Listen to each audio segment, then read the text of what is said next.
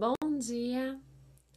Sexta-feira e no episódio de hoje nós vamos conversar sobre a nossa atitude diante da vida. E aí? Como que anda a sua abertura para a vida? Você é uma pessoa aberta a viver novas experiências? No yoga, nós usamos a expressão curta o caminho como uma metáfora para expressar essa abertura, para estar presente naquele momento da sua prática, sem julgar o seu desempenho, sem expectativas, apenas vivendo aquele momento com consciência.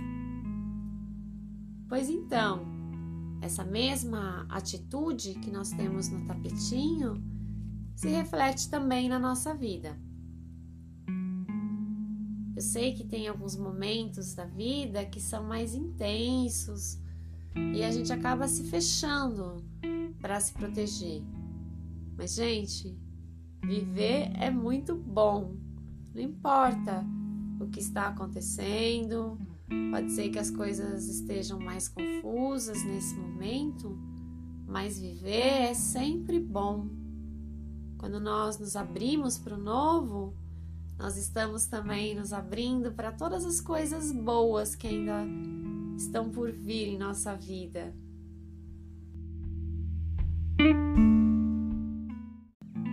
Você pode começar esse movimento mudando um hábito. Por exemplo, eu sei que muitas pessoas acordam de manhã e a primeira atividade do dia é pegar o celular para dar aquela espiadinha. E a minha sugestão é, ao invés de pegar o celular, a primeira coisa que você vai fazer de manhã ao acordar é tomar um copo de água.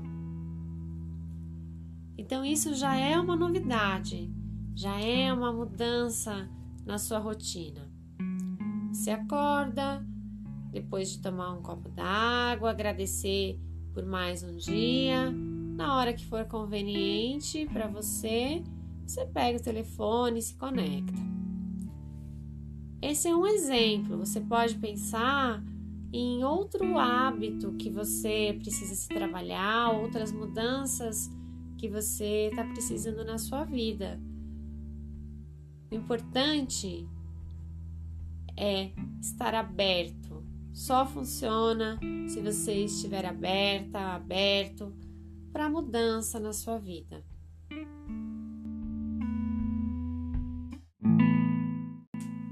Arrisque, experimente coisas novas. De repente, uma mudança no visual, uma mudança de hábito, um novo sentimento. Experimente-se a cada momento com tudo que a vida tem para te oferecer, presente em cada precioso momento da sua vida. Afinal, a vida já está em constante mudança. Quando nós aceitamos e nos abrimos para o novo, é que realmente nós podemos apreciar a beleza de viver. Bom final de semana, yogis. Namastê.